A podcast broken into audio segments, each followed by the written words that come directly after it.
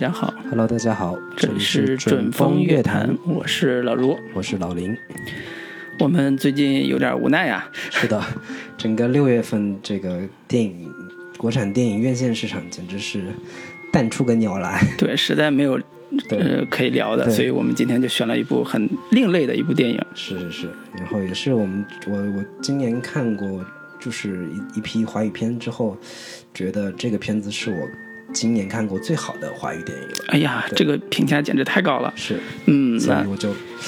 跟老卢建议了一下，我们还是聊一聊这部片子，然后这个作为一个补充。是对，也是迫不及待想跟大家推荐一部，其实已经在呃台湾上了好长时间的电影了。对，然后资源出了也有一段时间了，对但我们一直没有聊。是我觉得这是一部非常值得聊的电影，是就是《大佛普拉斯》。大佛普拉斯。对，听着名字有点奇怪啊。嗯，就是这个普拉斯，其实意思就是 plus，对，跟 跟 iPhone 那个什么 iPhone 八 Plus 是同一个那个意思嘛。是的，是导演这个黄信尧，导演编剧都是黄信尧，他那个之前的一个二十多分钟的一个短片扩充成一部这个长片，然后扩充成一部这个一百零二分钟的长片之后，就是它的一个加长版，所以叫 Plus。对，然后影影片里面也有其他的这种，就是类似于中文、英文，就是英文的中文翻译，叫这个 Plus，包括他那个公司叫葛洛伯，嗯，其实就是 global 的一个意思。对，然后台湾人可能喜欢这种表达方式 对，然后还有七幺幺嘛，Seven Eleven，然后嗯对面又开了一家喜喜门，就是用台语念出来就叫 Simon，嗯，就是也是一个一个一个就是对于英文的一个谐谐音嗯。对对对。然后这个导演编剧都是黄信尧，之前也是这个算是纪录片的一个这个工作者，是。然后这个他拍的那个这个大佛这个片子之后，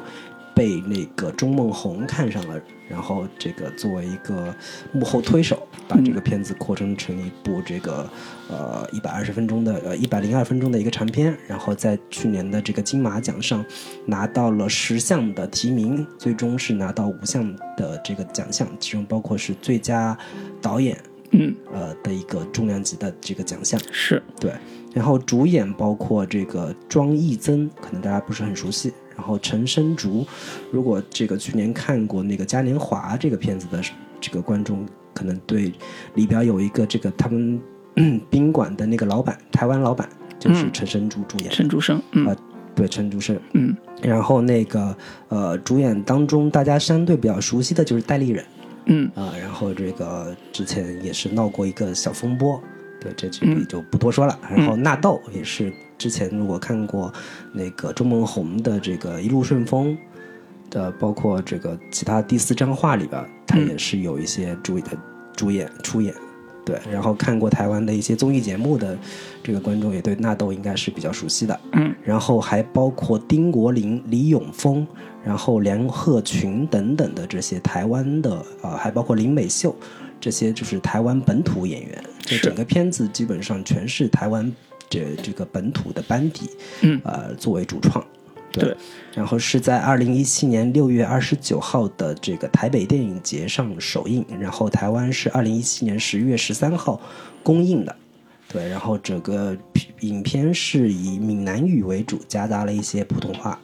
对，然后就是一部这个闽南语片，如果不是闽南语系的观众，不看字幕估计也是看不太懂。对。然后整个片子是呃以黑白为主，然后有一部分的彩色的这个影像。嗯。对，然后大概的基本信息就是这些，然后还呃有一个比较有意思的就是，呃，我们看那个摄影写的叫中岛长雄，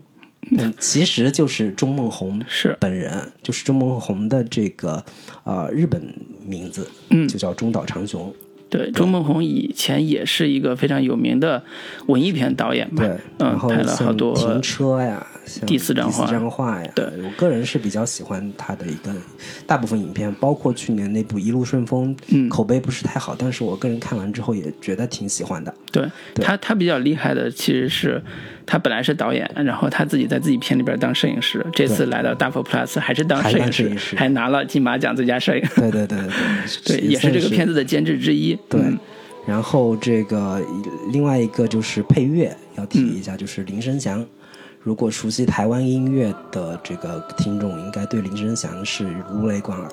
就是台湾之前有一个叫交工乐队，然后拿过各种就是这个台湾金曲奖所谓的这个原声，就是原住民音乐的这个奖项。然后这个片子里边的这个配乐都是林声祥来做的，然后这个原声也是非常好听。是对，然后大概的基本信息就是这些。对，稍微多补充一点，其实是，呃，大佛 plus 的原来有个短片，这个短片当年是在呃高雄市政府的支持下，呃完成的。对那也是偏记录风格，但是是一个有故事性的一个短片。嗯那么在整个短片的语境里边，不是那故事环境里边吧，呃，其实都是像。呃，台湾南部风情的这种设定，所以它闽南语啊这个部分都是增加了台湾南部风情的这个概念，所以这个电影，呃，大佛 plus 也是有很强的南部风格，包括里边用的呃林美秀啊，他这种说闽南语的演员啊，这些都有非常强的这个部分。所以呃，如果了解台湾的人也可能知道，台湾南部其实是呃偏绿，对偏绿的这个阵营，就是它也是有很强的政治色彩的一个地方，所以这部电影在呃社会主题的表达上也会有这种呃呃主题吧，就是它有一些跟政府相关的主题在里边，嗯嗯。嗯，所以这也是政治批判之类的东西。对，所以这也是这部电影另外一个呃本身的发生环境和它的社会主题表达的一个契合之处，嗯，也是我们接下来会呃详细聊的一部分，嗯。嗯，好，那我们就给这个片子来打一个分数，然后再说一些这个关于推荐哪些观众群体来看。好老卢你来好，我先来。打个分。这部片子我是呃昨昨天晚上才看的，因为也是呃存了好长时间，嗯嗯，看完之后就是属于惊艳的，呃睡不着觉那种，所以呃基本上满足了我对小众娱乐片、小众文艺片的这种娱乐需求和呃审美需求，嗯。啊、就是不沉闷，而且社会表达意义还清晰而准确，嗯，又有很强的讽刺性，是。我看完之后的那个呃感受是说，呃，我们也许可以拿出这个片子的样板来多聊聊我们最近一直在聊的一些国产独立类型片子或者是小众片子，嗯。啊、所以我给这部电影的打分是八分啊是一个国产在呃华语地区的这种类型里边是非常有啊、有穿透力的一种和表达力的一种方、方式，甚至比韩国的一些反映社会主题或者叫社会运动主题的电影，我都觉得要更好看一些。那么呃，推荐人群其实更多的还是嗯关心呃国产电影的。嗯。关心国产独立电影的，甚至说关心年轻导演的这种，哦，尤其是喜欢听我们节目的 听众们，嗯，强烈推荐你们去看，因为我说实话，我们这个节目的听众，呃，从我们的留言来看出来，大家都是很很有欣赏水平的，是是是绝对不是那种看看娱乐片就满足的人对对对。所以现在我每次做节目都有一种 惴惴不安的感觉，生怕说错话或者是功课做的不够，哎然后呦哎呦贻笑大方，真是。对对，所以我们压力也很大。是是 但是这部片子，呃，在我们自己的审美经验里边，的确是呃非常不错的，所以也是强烈推荐我们自己的听众们呃去听呃去看。嗯。嗯，这是我呃想推荐的第一波人，第二波人还是说呃关心社会话题的。嗯。啊、尤其是关心社会新闻的，嗯，呃，听众朋友们，我推荐去看，因为，嗯，在表达社会话题这个概念上，呃，我说实话很难看到有这么举重若轻的作品，嗯。啊、就是以小看大的作品，其实这几年很少，嗯。嗯、这部在台湾产生的呃小众电影，反而是一个很好的窗口，来看待社会问题，看待社会话题。对所以这两个呃人群，我是强烈推荐的。嗯，那我的打分就结束了，八分。，OK。林老师，你呀，这么巧，给个 我也是给这个片子打八分。哎呦，这个很难得有一本来致的考虑一下，老师打了八分，我是不是得再高一点，才能表达我对这个片子的喜爱？但是我觉得打八分还是非常高，并并且非常合适的一个分数。这个片子，我多插一句，就是豆瓣的评分现在是八点六分，8.6对七七万六的人评价，说明七万多人评价八点六，已经是非常高的一个分数了。对，啊已经也能说明它本身的一个品质。对对对，然后我先把话放在这儿了，这一片子肯定是我今年看过的华语片能在排前五的一个片子。对，嗯嗯。然后那你姜文的片出来？姜文，我觉得你看过一步之遥之后，我是觉得姜文真的不一定。还有毕赣的新片啊，没关系啊，继续。对，然后那个，因为我最近啊这一段时间是比较比较关注一些关于社会分层、关于阶级分化这样的一些话题，嗯以及最近也比较的钟爱这一类型的影片，嗯。但是我看过的，我看到的只能在各种欧洲电影里边去寻找这种话题的探讨的嗯还有韩国电影嗯。呃，对，韩国电影，包括肯罗奇的这一系列的片子呀，嗯。是什么我叫布莱克啊等等嗯。这样的一些片子里边去找，就是所谓的反映底层群体的一个、呃视角的这样的一些片子，嗯嗯。然后在华语片，在在国产片啊，我说的是在国产片当中，我几乎是看不到这样的电影的。嗯就是在我们这个票房已经过了四百四百个亿之后的这样的一个这个电影环境之下，这样的片子几乎已经是绝迹了。然后，尤其是我昨天还好死不死看了一下，是那个幕后玩家这样的 片子，我觉得更加的就是所谓的在要去探讨就是社会社会阶层分化这样的这个片子里边，我觉得这个大佛普拉斯嗯是我能看到的华语视角里边，我能有亲近感的这样的一些片子里边，我能找到的一个最好的范本。嗯然后他的一个呃极度底层的视角，嗯完全不带任何的批判性或者是带任何的精英色彩的一个一个一个点评或者说居高临下那种态度。嗯我在这个片子里面找到了一个非常好的一个。就是所谓的观察这样一个群体的一个视角跟一个态度，嗯，这是我对这个片子最最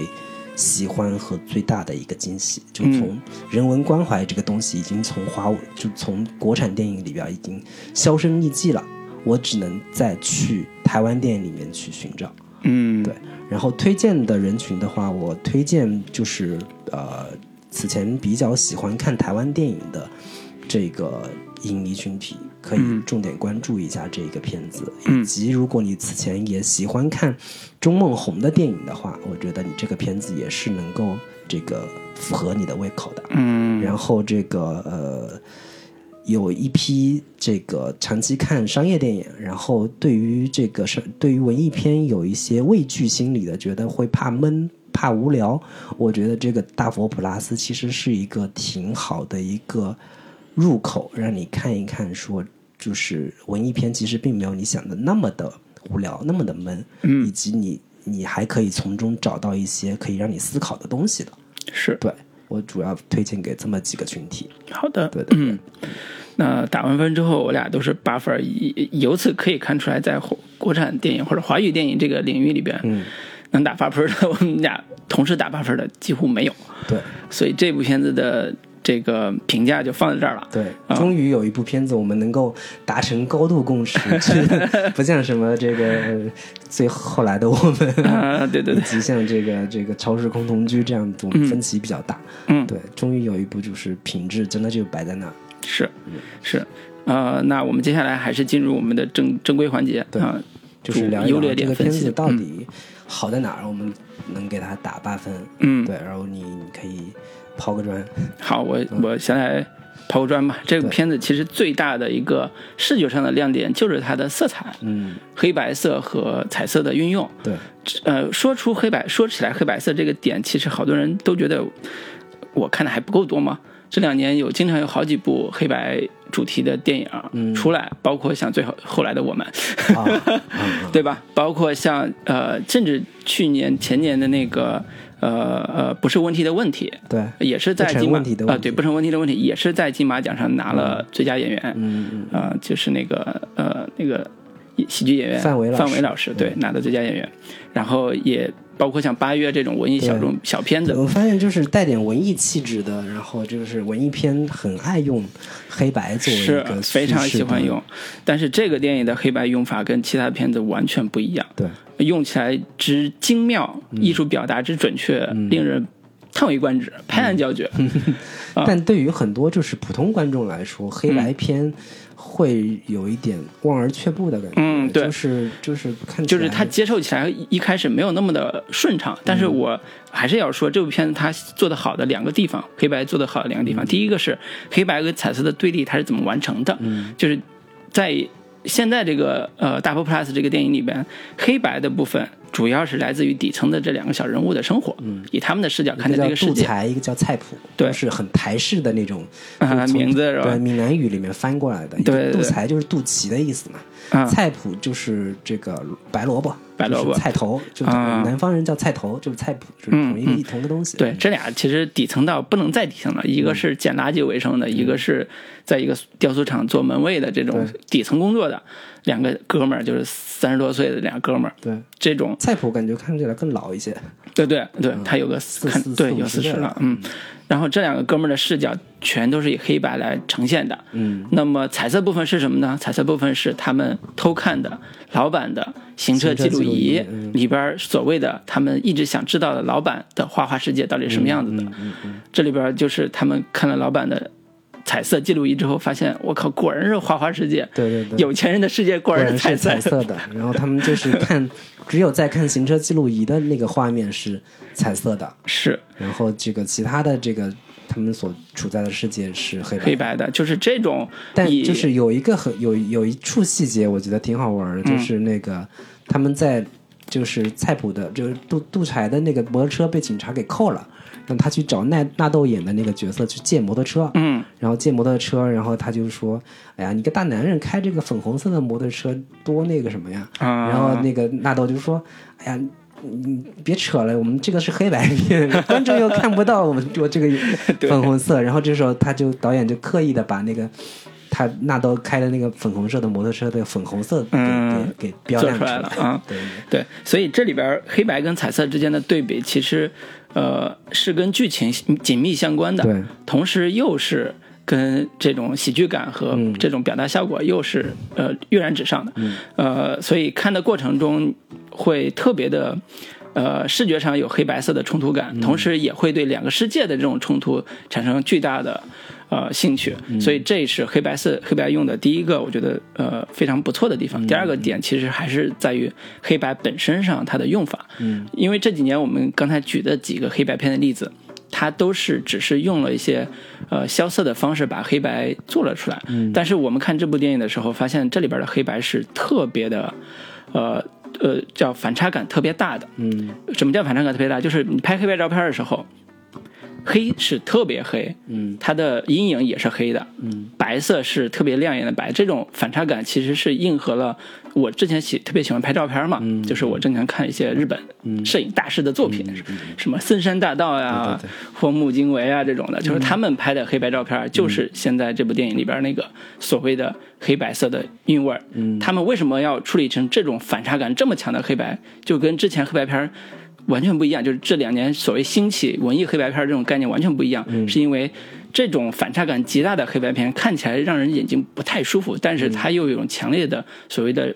写真感，嗯。就是世界是什么样子的，黑白照片照片里面拍出来的样子，就像我心目中的世界的样子，就是那个那种感觉，它有强烈的作者主观意味在里边，所以这个黑白用起来的这种呃强烈的反差的这种调调子，又是导演风格的一个极大的反应。嗯所以这个部分也是我个人特别喜欢的，因为我比较喜欢摄影嘛，追求的就是摄影的最大的意义在哪里？就是你拍黑白照片它的意义在哪里？我很很喜欢的好多好多作品，就是你的意义在哪里？就是这种写真感。嗯嗯嗯，嗯，所以这这也是黑白给我的这部电影的黑白给我的强烈的视觉上的冲击。是是是，对，对我说第一个优点啊对，，就丁老师，你是觉得这个黑白的这个部分非常的，呃，让你有所触动。就是我们对比那个像那个不成问题的问题，，对，他是说包括八月都是他的黑白处理是不一样的。八月是说我我这个回忆的部分，就是嗯我在我的记忆中，可能回忆就是黑白的，嗯就没有那么多的色彩。嗯对我我童年留在我脑海中的是是这样的。然后不成问题的问题是说导演是因为看过大量的这个呃民国时期的影像，嗯觉得这个民国时代就应该是嗯黑白影像来呈现比较合适。嗯对他们都有一个自己的比较明确的一个意图，创作意图。嗯，然后像后来的我们，就是稍微有点抖机灵的那个使用方式，就，是说有点矫情似的。对嗯对对对，但我觉得这个片子里边，他们用的这个黑白，从创作意图来说，以及它跟它这个形式跟它内容的一个结合上来说，嗯我觉得是用的非常合适的。对。就是所谓的一个底层的世界，嗯。确实是一个呃没有什么丰富丰富多彩的一个色彩的一个世界，他们每天嗯。过的生活就是。呃，索然无味的，嗯。然后非常无聊的这样的一个日常的一个状态，嗯对，我甚至说它里边儿我用刚才说到的，比黑白更黑白的这种强反差嗯。的视觉效果，其实是强化了它所谓的现实主义这个概念。嗯就是我给你呈现一个什么是真正的现实主义的这种视觉风格，嗯这种表达其实还是让我呃很有感触的。就是如果大家喜欢看摄影作品的话，有一种摄影风格叫街头摄影。刚才说森山的森山大道，他们那种街头摄影嗯的调子跟这就非常像，所以我也是觉得这个有可能是呃刚才那个钟梦红摄影师。取日本名字 是不是有这种关联？就是我我刚才想到的有是不是有这种关联？所以这也是一个审美上的一个呃点啊。啊、那我说一下我这个片子对我来说最大的一个优点，或者说最大的一个特色吧，嗯就是它的一个画外音的一个使用。嗯我觉得这是我近几年看过把画外音用的最好的一部电影了。嗯就是对于电影这种艺术形式来说，经常是被认为说导演用话音是一个非常蹩脚的一个行为。电影是视听语言嘛，是要用画面讲故事，你大量的用话音去交代，就显得你这个导演技巧能力不足啊。对能力不足。嗯对，但是我觉得这个片子的画外音是我用是我见过的最好玩也最有意思的一个一个一个一个方式。嗯就是它整个的一个画外音是一个自成体系的。我觉得这个导演在这个片子里面的画外音运用，不仅仅只是一个解释剧情，或者说是为了这个呃提供一个辅助功能。我觉得他已经是在这个片子里面自己成了一条故事线了。嗯就是他一直站在一个旁观者的角度，置身事外的看着菜谱跟杜才这两个人，去评点他们的行为，以及是说我再增加一些观众可能感兴趣的东西给你们看，嗯让他们让你们去补充完整这个故事应该有的。应该掌握的一些信息，嗯以及说这个导演本身这个画外音所呈现出来的这个态度跟趣味，是我觉得特别好玩。就是他那个态度不是说我是一个创作者，我站在一个精英的视角去评点这两个人的行为，而是说而感而是感觉说这个导演这个画外音更像是他们两个的一个朋友，嗯。他们两个这个这个有点损、有点幸灾乐祸的一个一个一个好朋友在在评点着这两个这两个人有他们倒他当他们倒霉的时候，他也他也会跟着稍微伤心一下；当他们这个呃就是出丑的时候，他也会幸灾乐祸那么一下，然后纯是站在一个底层底层视角去做这种这种呃评判。我觉得这个这个点是我觉得他这个画外音用的非常非常有意思的一个地方，嗯。以及我这个当时看了快笑喷了的一段话外音是啊、介绍一个背景音乐，嗯。就是他这个影片是刚开场的时候，他就是以念白的方式把这个影片的一个主创人员都给念了一遍，就是什么我是黄信尧，叫阿尧仔什么，嗯，这个就就是阿尧了。对对对，这个叶非常这个难相处的叶女士跟钟先生两个人是我的制片人，怎么怎么把影片的主创信息给介绍出来了？就这个其实有一点像早年就是法国新浪潮戈达尔他们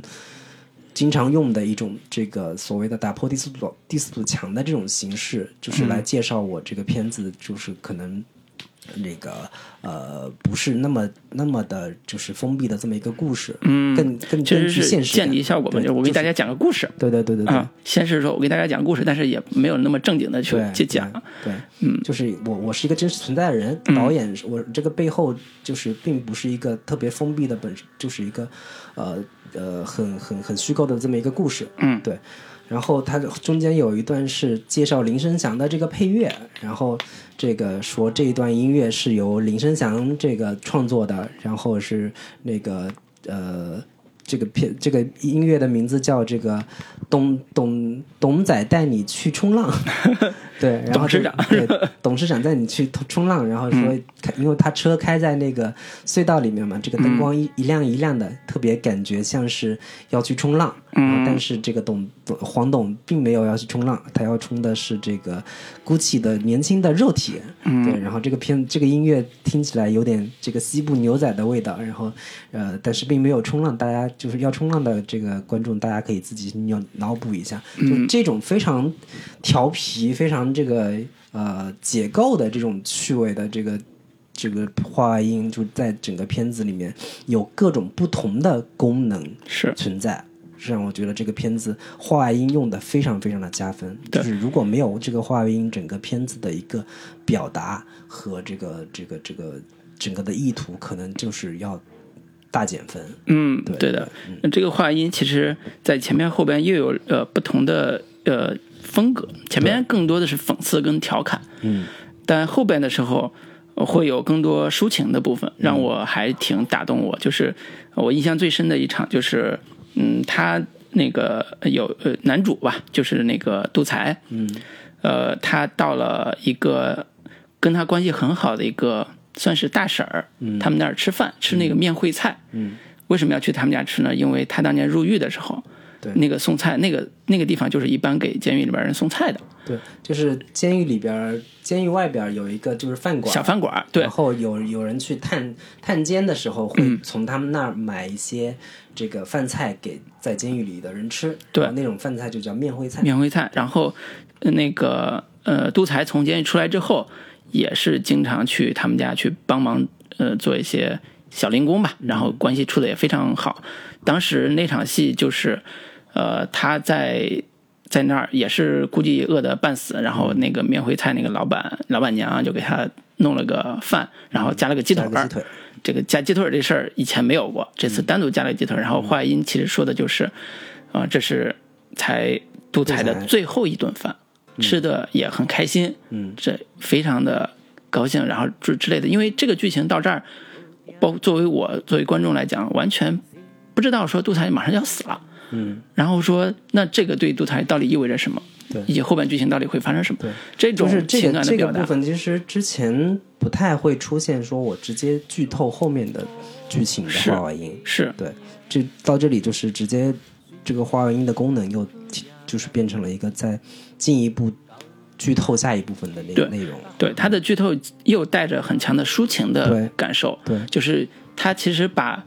呃那杜才自己的心情也通过话外音表达出来了，嗯，就是这种视角的转化，在后半节虽然会有一点视角的变化，但是还是会慢慢的带入到这个人物里边，嗯。会理解这种抒情感到底是。呃，如何而来，以嗯及想要表达什么，所以这也是这个电影电影在话外音部分它的一个小小小的这种转折点或者小的变化，这种变化又增加了这个故事后边的一个看点。对，嗯，以及有很多说直接展就是表达这影片的一个主题的一些呃这个主旨，都通过这种话外音来呈现。嗯比如说他这个呃杜才去捡破烂的时候，遇到了一个失忆的一个人，然后这里后这时候就出现了一段话音，在讲说。社会常常在讲公平正义，但是他们的生活之中应该没有这四个字。毕竟光要捧饭碗就已经没有力气了，哪还有力气讲去说那些有的没的？就是非常直接的去呈现那这种底层人的一个呃生活状态跟这个生活理念是什么样子的。对，这种感慨好像跟我们之前在网上经常看到的一些描述很像，就是光好像光活着已经 尽了全力。对，光活着已经尽了全力了，什么之类的。对，所以这种表达其实，呃，在这个电影里边有画龙点睛的作用。除了这一处之外，还有好几处，嗯对，好都有。好几处，比如说这有京剧说现在人类已经是可以这个跑到外太空了，嗯。但是依旧没有办法了解一个人的内心，这样的一个，对。很多人拿来当 QQ 签名之类的。对，所以这也是这部电影在画音部分特别有亮点的点。我觉得刚才咱们聊的好像有点儿抽象了。嗯。嗯，我们可以把这个故事简单嗯。介绍一下，因为这故事太精彩了嗯，但我怕这个说多了又又会剧透这个。啊、因为后边可能要聊到一些重要的情节，对对对我怕说如果不聊这个嗯简单的故事的话，后边情节可能呃就会比较晕。那简单说一下这个故事吧。对对，这两个优点其实是这部电影最大的呃在风格上的优点。接下来我们会说一些剧情上的呃呃处理的很很不错的部分，包括情节啊什么部分。所以在这之前还是简单介绍一下这个故事的这个情节。嗯，行，那我我简单说一下，行你可以补充一下，就是故事主角是这个两个所谓的社会底层边缘人士吧，一个叫菜谱，一个叫杜才。嗯，然后杜才是这个每天是捡破烂为生的这么一个人，然后菜谱是在一个这个文创园里边一个呃看大门的夜班夜班保安这样的一个工作，然后菜谱跟杜才是两个好朋友，然后这个菜谱年纪大一点，杜才稍微年轻一点，然后呢，嗯。杜才每每天没事儿就跑到菜谱那儿去，这个跟他这个聊聊天啊，一块儿去看点黄色杂志啊之类的。就是自己捡破烂捡了一些黄色杂志，跑到那儿一块儿分享一下。然后这个由于由于菜谱的年纪比较大，然后杜才就在他面前就觉得自己特别有自信，觉得我比你年轻，比你这个懂的东西多，嗯，经常数落呀或者嘲讽杜菜谱一下。然后有一天跑到他那儿，发现电视坏了，他们就觉得嗯吃饭的时候没有电视看怎么行呢？说这个菜谱就说了一句说这个电视有什么可看的，就跟行车记录仪的新闻一样。就是很多把行车记录仪的东西拿来当新闻拍，结果这个杜才就想到说，哎，你老板那个车上，呃，行车记录仪是不是可以拿过来看一看，看看他每天都干了什么？嗯，结果就看到说他老板各种在这个车上玩女学生呀，然后跟各种这个一边刚刚在这个女学生面前拽的跟什么一样，一会儿这个什么呃议员打电话来就跟跟个孙子一样等等的，就是一边感慨说这个有钱人的生活真的是丰富多彩，各种这个年轻女学生呀，你就是什么各种二奶啊等等的，就觉得特别刺激。结果有一天发现这个老板。通过这个行车记录仪听到老板把一个女的给杀了，是一个名叫叶女士的女人，然后杀了之后拖到工厂里边藏到一个他们公司正在做的一个铜佛大佛里边，这个呃封印起来了，就老板连夜把这个呃头像给这个焊上了，对。就是这么一个故事。对，这个故事的戏剧精彩点就在于两个小屌，两个中年屌丝，嗯，在偷了老板的行车记录仪看，看了之后，一开始看到的是老板五光十色的生活，哎呀，各种跟小美女在一起车车震呐、啊，嗯，然后出来玩的这种细节啊，嗯，因为行车记录仪是能听能录到声音的，对，所以他俩看得很嗨。这时候突然有一次看到了一个老板谋杀的。现场场面，对，这时候两人就陷到了陷入了一种极为惊恐的境地，对，说怎么办？对，该怎么办？对，该怎么办？反正报警是不敢了，但是呢，这事儿有又看到了有人杀人了，但不说，埋在心里又特别难受，对，就是陷入着深深的这种道德焦虑和这个困境当中去。是对，就是想反抗又没有无力反抗，但是又不能。没有完全当做没有发生，人虽然不是我杀的，但是这种，但是因为我知道这个秘密了，对对对，那怎么办？其实这个电影就是接下来，呃，这故事简单讲到这儿，就后边就不说了。嗯、就是这故事我在看的时候，前半节我都是在我预料之中的。嗯呃，包括怎么发现这个谋杀呀，包括老板是什么情况啊，他们两人是怎么屌丝啊，都在我预料之中。其实我更更让我呃意外或者更让我欣赏的是后半节他如何处理他俩发现发现之后之后的的事情。对，其实就像你说的，这俩人发现谋杀之后，第一反应是，尤其是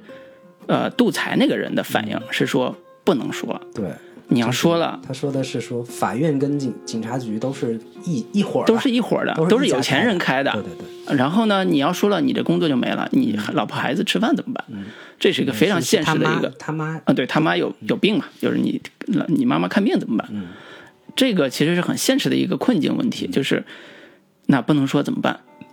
接下来的情节有两到三处是我看了捧腹大笑的，嗯。就是这两个呃呃中年人中年屌丝，嗯。然后开始解决，怎么解决？第一第一招，先去找人算卦，说那请大仙来帮我算算，说我该怎么办。结果那大仙用了一种台湾台湾叫叫鸡童嘛，伏击伏击这种，就是跟笔仙有点像，对。但是比笔仙要更更有技术含量一点，看着。就上身，对。然后这个神上身写字儿，对神明会握着你的手写出一个字，对然后这字你你也看不懂，只有他们能给你一个解读的一个，对对，然后这个回那个神的回答就是，哎呀，做个好人就好了？就是这个要对国家社会有有 有帮有有利用对有用孝敬父母，对，做个 好人，说了跟没说一样，对，然后他们就想，我我本来就是好人，我已经在做好人，那怎么办呢？所以第二个他又有一个纳豆是吧？纳豆说，哎呀，我我有个叔叔，嗯，可厉有害了，有个他那边有个庙特别灵，咱咱去那边拜一拜，去去邪。嗯。俩人他开着摩托车把俩人拉着，嗯，到了以后发现这是个中正庙。对。什么叫中正庙呢？是蒋中正蒋先生。对。千古之后，对，当地人为了纪念他，就修了一个庙，把他的像坐在庙里边，那就是中正庙。所以这也是一个很有地域特色的一个对，造神运动。这个真是很典型的，就是讽刺台湾的一种，呃，就是民间信仰嗯的一个混乱。然后那个纳豆又说了一句，好像他们质疑了一句，说中正庙有人来拜吗？嗯，然后这个纳豆就说，猪八戒都有人拜，对而且说中正庙要供什么东西吗？他说不需要供什么东西，因为这是走的极简风。对走的极简风，而且是中正是两袖清风啊，人家嗯不要什么东西。对，然后说我我舅舅刚庙刚开建之后没有什么人来，然后这个得得请神过来呀，然后说这个中这个中正老师就托梦给我舅舅说，我有空，我有时间。对对对所以才有这个庙。对对对，我觉得这个就说到了这个片子本身的一个幽默感跟这个非常有趣的这种细节点，就是整个虽然它是一个文艺片，但是完全不觉得闷。是，对，很多很有趣的、很底层的那种、很很日常世俗的这种笑料，在这个片子里面大量的存在，我觉得非常非常有意思。对。就是尤其是他们在看老板的这个行车记录仪的时候，嗯。他们从这种非常朴素的、非常这种底层男性的这个视角去啊、对于他们两个的事情进行评论。嗯，对他们正在做做某些事情的时不可描述的事情的时候，然后他们就在这个，尤其是杜才就说。哇，这女的连这种事情都给都肯给老板在车震的对，然后说这肯定是个真真爱啊是真爱啊，这个否则的话怎么怎么会愿意做这种事情呢？嗯，对吧？就很多这种很很好玩的这种这个底层的视角去评论，嗯想象他们的所谓的董总的黄就黄董的这个世界里边，他们那些人的一个一个状态。是是，所以这种喜剧感其实是贯穿整个电影的，对，幽默感以及荒诞感，嗯，都是这个电影特别浓墨重彩的一个呃基调。对所以这部电影在总体上来讲并不闷，对也并不是觉得很难，呃，很难代入或者很 很难看，对对对所以是一个呃基调很，你可以叫调皮，对，嗯、很很俏皮的那个感觉，对，很很辛辣的，很辛辣。我觉得这个辛辣点，其实除了我们刚才说的这个呃幽默感之外，我觉得这个片子给我一个非常呃好的一个一个感觉，以及很很很欣赏的一个点，就是他用了很多的这种所谓的佛教因素或者宗教元素，嗯，在这个片子里边的运用，我觉得非常有意思，嗯就是对于宗教的某一种。类似于批判又类似于调侃的这种东西，嗯。其中有一场戏我觉得特别好玩，就是林美秀演的这个呃所谓的这个呃文就是大师旁边，他跟陪着一个大师，然后这个大师过来就是看他们做的那个佛，嗯。大佛到底这个做的怎么样了嘛，嗯。然后就就林美秀就看了之后说：“哎呀，我这个可能不是很懂，但是我觉得这个法相不是很庄严啊，嗯怎么怎么样的。”然后这有这时候另一个这个呃林委员之类的就跟他反驳说：“庄严不庄严，我觉得这个是个主观问题。就像这个林美秀女士，有没有人说你胖呀？嗯我但是从我眼里眼中看来，你就是不胖的呀。”怎么怎么样？就两边很像这种立法院两个委员之间互相在质询的那个嗯台湾政论节目那种感觉。对，而且最后还加一个特别善意的结尾，是吧？阿弥陀佛，对是吧？说阿弥陀佛，完以后阿弥陀佛，对对对我不懂艺术啊，但是我从这个人的这个感觉，两人吵架都吵得很很温和啊，就好像你旁边这位女士，我是不知道她跟你她跟你是一个什么关系等等的，嗯就这种就一来一往，但是又两个这种在一个佛像面前去争论这种很很无聊的问题，然后又在旁边有一个大师在旁边，就是有有一种很很很很魔幻的那种感觉。对对，对，所以这个片子为什么叫大佛 plus？其实跟它的整个的主题利益和情节线是有紧密关系的。对，啊、一方面是大佛是整个故事的一个情节推动线，嗯就是呃那个黄老板是造大佛的人，嗯但是黄老板又是个杀人的人，嗯，那么他杀的人放哪儿了？放在大佛里放大佛里边了，所以这是一个藏尸地。对但是大佛又是故事中另外一拨人，就刚才讲的，他们佛事佛佛学这种法会，嗯要举办重大佛事的一个道具，嗯或者叫佛器。对那这个最后又成为一个故事结尾处一个很重要的主题意象的呈现，就是他会呃直接提升这个故事的呃主题意义。有人总结了一句话，我觉得还挺深的，叫“大佛不开眼，恶鬼在人间 ”。对对对，就是这种主题在最后的一幕是，呃，非常清晰的表达出来了。就是为什么用造大佛，是因为这帮佛学界的呃呃上师们啊，或者是大师们，他们要 用佛法加持，嗯来镇守整个台湾，嗯那就是做好事儿了。对那做好事儿的人在镇守台湾的时候。佛法佛 佛像肚子里边有个尸体，这是有一个恶的东西在里边，所以这种讽刺感是整个电影在最后结尾处一个特别大的一个呈现。我觉得这种讽刺感其实是要呃更辐射面要更广的，就是像杜才跟蔡普这样的一些所谓的底层人当中，包括就是这种佛佛的一个呃加持跟保护，甚至是达到不。达到不了他们这样的一个层级对也造福不了他们。嗯对，完全造福不了他们，或者说宗教这个东西完全成了一种政客或者是有钱人或者是上流社会的一种呃护身符，嗯。或者说成为保护的某一种保护都是有钱人。伞，对对对，这样的一个感觉，嗯。包括说他们去中正庙，嗯。去这个呃所谓的让让让这个蒋委员长给他们一个驱邪避祸，嗯，然后还都没有完成对对对对，还包括其他的很多的在这个片子里面所涉及到的，包括这个去庙里底层人士去庙里这个呃求求求避祸的时候，他之前有一段这个呃华英就讲说，来庙里就扶鸾的那种人，呃。一方面就是有权有势的，他们心里做了亏心事来求保护；又一另一方面就是完全无权无势的那那批人，他们也来庙里去求求一个心安，这样的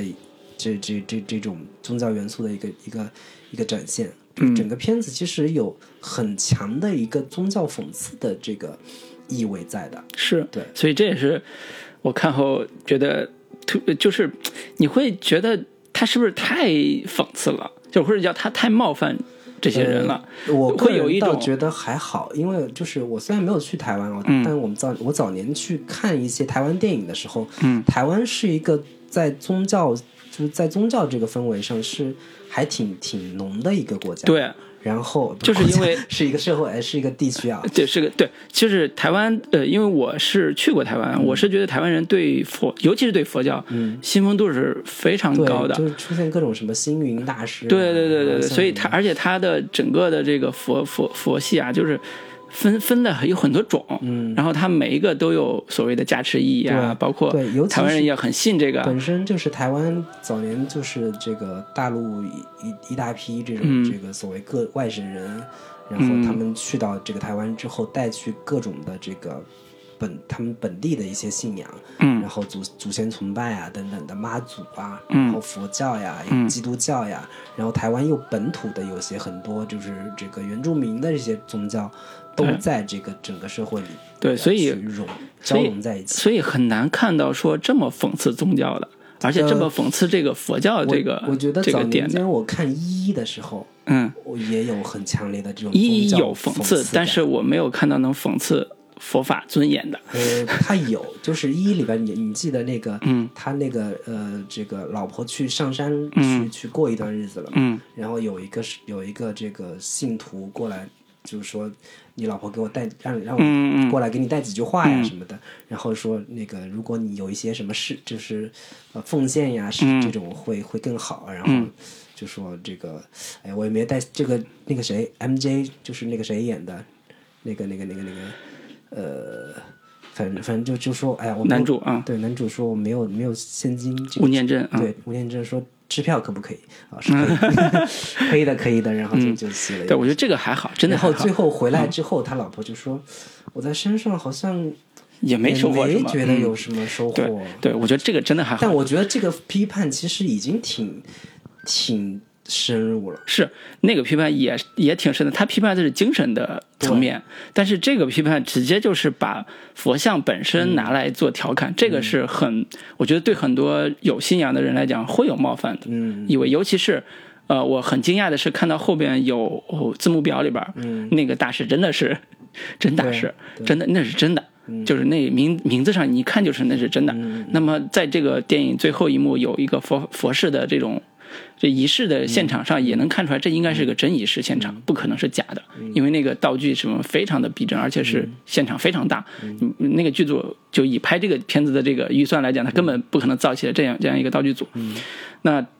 这种呃，我甚至都觉得这种开明的拍摄环境是让我觉得耳目一新。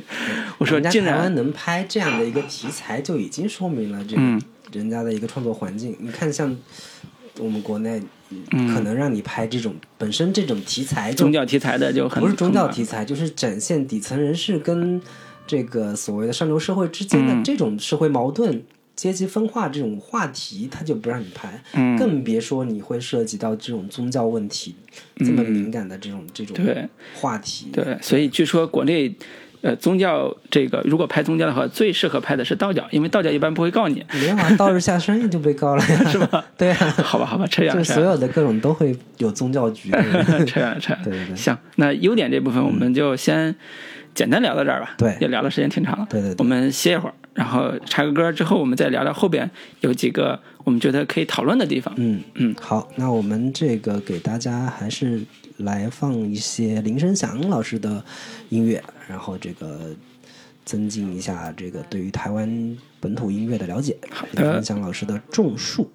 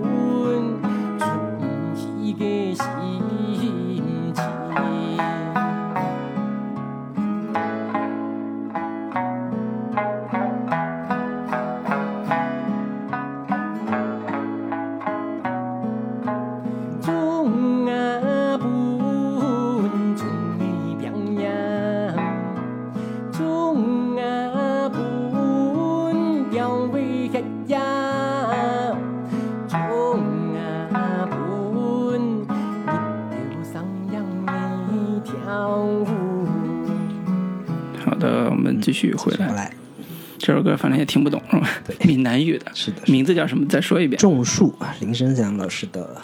作品，种树的种树。就是植树节的种树。嗯，好，我们刚才聊了这部电影优点的部分，大佛 Plus，嗯，讲的大佛这个主题，其实，呃，可能如果看完之后，会对大佛这个意象，呃，要超过我们自己两个，我们两个人现在所讲的这个部分，对，呃，因为本身的精彩程度已经完全不是我们这个能，我们两个笨嘴用语言拙舌 能够这个表达出来的。嗯、对，所以我想接着一个话题是，刚才讲大佛这个呃主题，包括它的呈现方式带来的冒犯感，我不知道不知道你有没有这种感觉？我我是没有这种冒犯感的，因为我可能本身就是一个对宗教有一些这个呃个人的观点跟看法，是。就是。我我我其实还想说我是，就是甚至是说我本身是很喜欢这种冒犯感的。嗯，对这种冒犯感，其实除了针对宗教之外，还有很多，还包括对那些所谓民主人士啊，呃，其中台湾政治、台湾本身的社会的乱象等等对包括议员啊，包括像警察局的领导啊这种，对对对都有很强的这种讽刺性对。，其中的那个议员这个演员林永峰，嗯，他是在《一一》里边演的一个角色，他是之前跟着这个台湾的一个导演做做话，他是一个话剧演员，嗯。然后在《一一》里边给大家留下比较深刻的印象，就是演的一个这个他的那个小舅子的同学叫美国，嗯，然后他在这个他们婚礼现场闹得特别欢，然后给他们这个灌酒啊，闹得特别嗨的那个对那个演员，对对，所以他在这部电影里边形成了一个特别强烈的阶级对立感。嗯，就刚才讲的是小人物这条命运线的部分，那么在其他的这个议员也好，警察局也好，都随着这两个小人物的一些悲惨经历，嗯。把他们的这种点呈现出来，甚至还会加入一些调侃成分，比如说在结尾的时候，菜谱自己家房子漏了嘛，嗯。就用了议员的竞选的那些。呃，大的广告的塑料塑料布，嗯。来遮自己的漏的房子，对。说哎呀，那个一心一意为人民，这总算是为了人民了。对对对对，就这种这个方式，以这个方式来 为人民服务了一把。对，就是调侃调侃的这种意味是非常强的。嗯。所以这部电影从立场上来讲是一个标准的底层视角和底层主题的这种立场。嗯。那么他在写这个立场的时候，其实我有一个问题啊，嗯。就是我刚才想到问题了，你说到问题这部分，就是他有个问题，我是想跟你探讨，就是呃，他在写底层立场的时候加入很多的情色部分这个元素，我觉得加的非常之强，而且非冲击力也非常强。这个片子在台湾也是这个分级上是分成，我忘了是是是一个相对来说是成成人级的一个影片，嗯。跟《色戒》是同一个这个分级。是的，对。所以这部成人级电影，我们今天要推荐的这部成人级电影，对，所以就是小朋友看的时候还是以得注意一下。是。我看豆瓣上也有有网友也提出来说，我跟我妈一块儿看了好几分钟的这个车震戏，感觉非常的尴尬。对，对对，所以这个刚才我刚才我来预预预警了，对这部分情色戏其实冲击力是非常的强的。然，后从画面到它是有露点镜头的，对然后这个画面到声音都有。嗯包括台词、声音都非常的露骨。对。对，所以我在想说，呃，这部分的元素加上这两个中年底层人士吧，嗯，他们在看这种情色呃录像的这种也不算也不叫录像了，它是一个声音的情色声音吧嗯，对这个部分的过程中表现出来这种态度，会不会是呃导演调侃他们的调侃这种底层人士的一种方式？以及我觉得除了调侃底层人士之外，也是调侃了观众的一个观影的过程当中，你们在看这种嗯这个情色画面的时候，然后你们在观看他们看情色画面的时候，嗯，是一个什么样的一个心态和和心情？对。对，打个比方说，这里边有一段是他们第一次拿到录像的呃拿到那个车车载的记录仪的时候，嗯，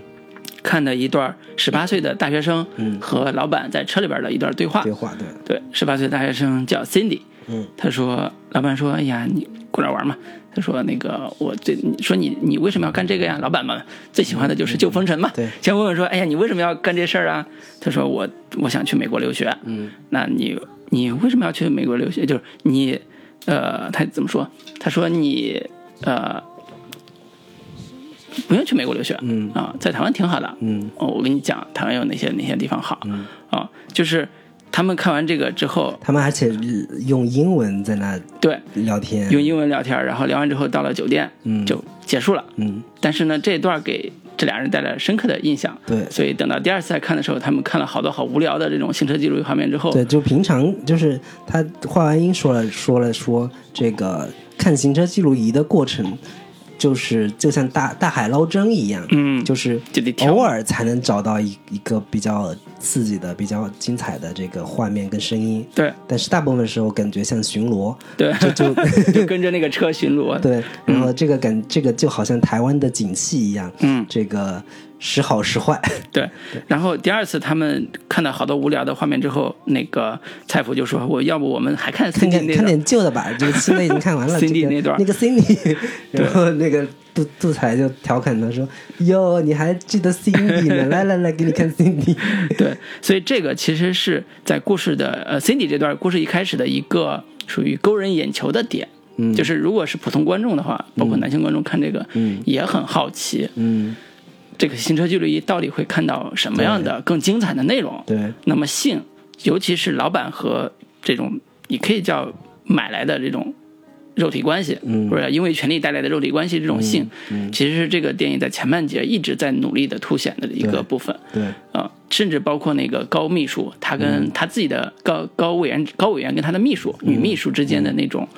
调侃的那一段儿，就是属于自己送别人送了个办公桌，嗯对对对对，办公桌底下有个挡板儿，一开始没有一开始没有的对，后来这后来因为秘书来了，加了个挡板，因为秘书要在底下工作，对，然后这个我。我看到了，听到了一个最形象的形容这个东西的一个 说法，叫他在操纵他的欢乐棍。欢乐棍，对，所以这是他的秘书的工作之一，就是操纵他的欢乐棍。嗯对，所以这种呃情色的这对种这种话，包括台词，包括场面，在呃最重要的一场戏，嗯。是得到淋漓尽致的呈现，就是那个呃戴立忍演的嗯，这个狂老板。和黄老板嗯。和那个和叫 Gucci 对一个女孩，年轻漂亮的身材特别好的女孩，在车站，这段是被行车记记录仪记录下声音，嗯。但是画面上是，呃，电影里边是用黑白画面去拍的，完成的非常完成度非常的高的一部、一一一个段落，甚至有漏点镜头。嗯，就这种场面的刺激是超出我想象的。对，然后他是，呃其中有一个就是他们在很嗨了的时候，那个那个 Gucci 就让他叫他说：“你叫我布塔。”嗯，然后他他分不清到底是布塔还是扑塔，嗯。因为我看了一下资料，就是那个女演员是个这个南美西班牙混血是吧？对对，混血的这个、这么一个人，就西班牙语里边那个对，嗯西班牙里面扑塔是一个贱人的意思，嗯，然后布塔呢是在英文里面又是一个佛祖嗯这么一个意思，对他也分不清到底是佛祖还是贱人。然后在画完音就得说，呃，从这个就是从字上文来推断的话，可能是后者，就是说贱人这个意思。对，对所以这个场面戏在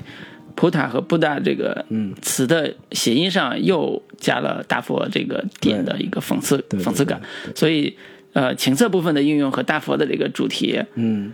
是两个极端，在我看来，就是大佛是那种法相庄严，是带着加持和崇高的这种责任感在在身的一个形呃形象，嗯。然后在车震这个场面里边，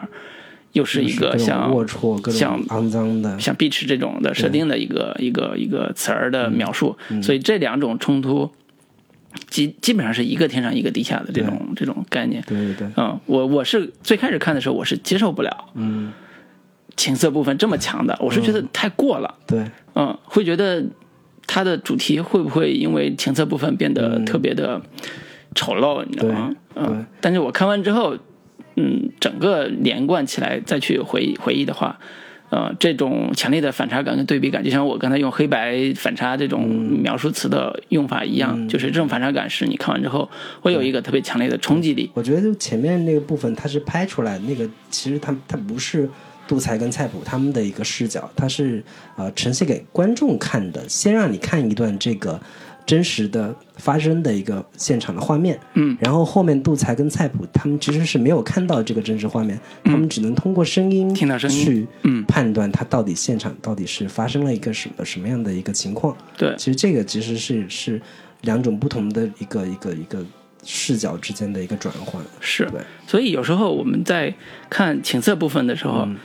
呃，这种情色意味的转化和情色的这种驱动力，或者说带来情节上的带带来的推动力，嗯。这部电影里边我是看过的最好的，嗯。真的是，就包括像你看我之前看徐浩峰的电影，嗯。看那种比较偏独立概念的这种这种呃作者电影吧，嗯。在情色部分处理都特别的简单而直男癌，嗯。而甚至有时候会觉得很丑陋。嗯。但是这部电影里边情色部分，它是男性权利和欲望的化身，但是同时又是故事里边非常重要的一个元素。在后边，他们两人在看这个行车记录仪的时候，一个非常强的情绪推情绪推动的一个细节。其实前面是为了给他们看后，就看行车记录仪做一个铺垫嘛。嗯，他们是先给观众呈现出说，这个黄董他之前就平常做了各种就是哪些这个勾引小姑娘的对这种这些事情，然后再引嗯到后边，他们不断的去杜才跟菜谱不断的去呃剪他们的一个这个呃所谓的浮光掠影的碎片，嗯剪他们的那种这个有钱人生活的那些呃日常的一些声音，就已经可以让他们很嗨、很很很很很高潮了。嗯，对，是一个这样的一个就有些人的玩法到底是怎么样的对对对对，你你你你看到一些这个呃，就透透过一些这个浮光掠影的东西，就已经让你去感受到了他们关起门来可可不知道怎么玩的，是这样的一个嗯对，然后这个这一段他们在看这段高潮戏之后，继续往下看，就看到了谋杀现场。所以这个情绪连贯性和转折性，嗯。这流畅也是这个戏特别特别好看的一个对部分。对。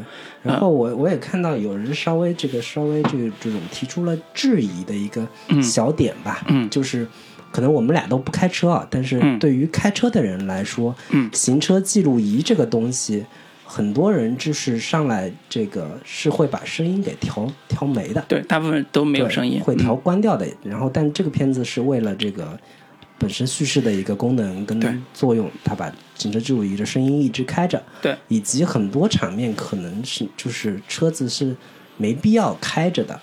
就是。嗯他们比如说，他们钻到那个山，就是隧道里的那个洞里边嗯去的时候，车子按理说应该熄火才对，但是他们还是一直开着。就这种可就是一些小的点，嗯，出发的话，可能会有这样的一些也质疑点，但是还好，其实也还好，从也还好。如果说推进来说，对，如果说那个在车震的时候车子必须开着，但是因为要开空调啊，嗯，也有可能啊，吧？对吧？这这对这种其实逻辑上来讲，嗯，倒不是什么大问题，对对对。嗯，所以这也是这部电影在呃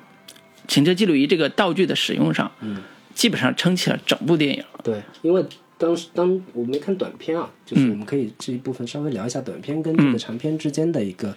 一个一个关系。对，对短片是二十二分钟左右，对，呃，他只讲了前半节，也就是只讲了他们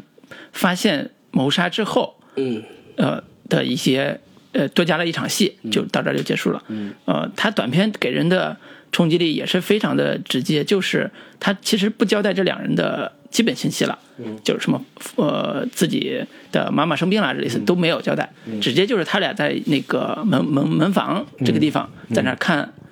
呃，黄色杂志，嗯，然后看完之后不过瘾，说，哎呀，把老板那个行车记录仪拿来看看，就看到了这几段，嗯。重要的这一段就是谋杀这一段。嗯。看到之后，他们第一个反应就是去，呃，那个大佛那个门前，大佛那个前面去拜。嗯这个是很奇特的，就是他们在短片里边是他们两人去到大佛那个像里边去拜，嗯是有点敬敬鬼神那个感觉。嗯。这时候结尾处就是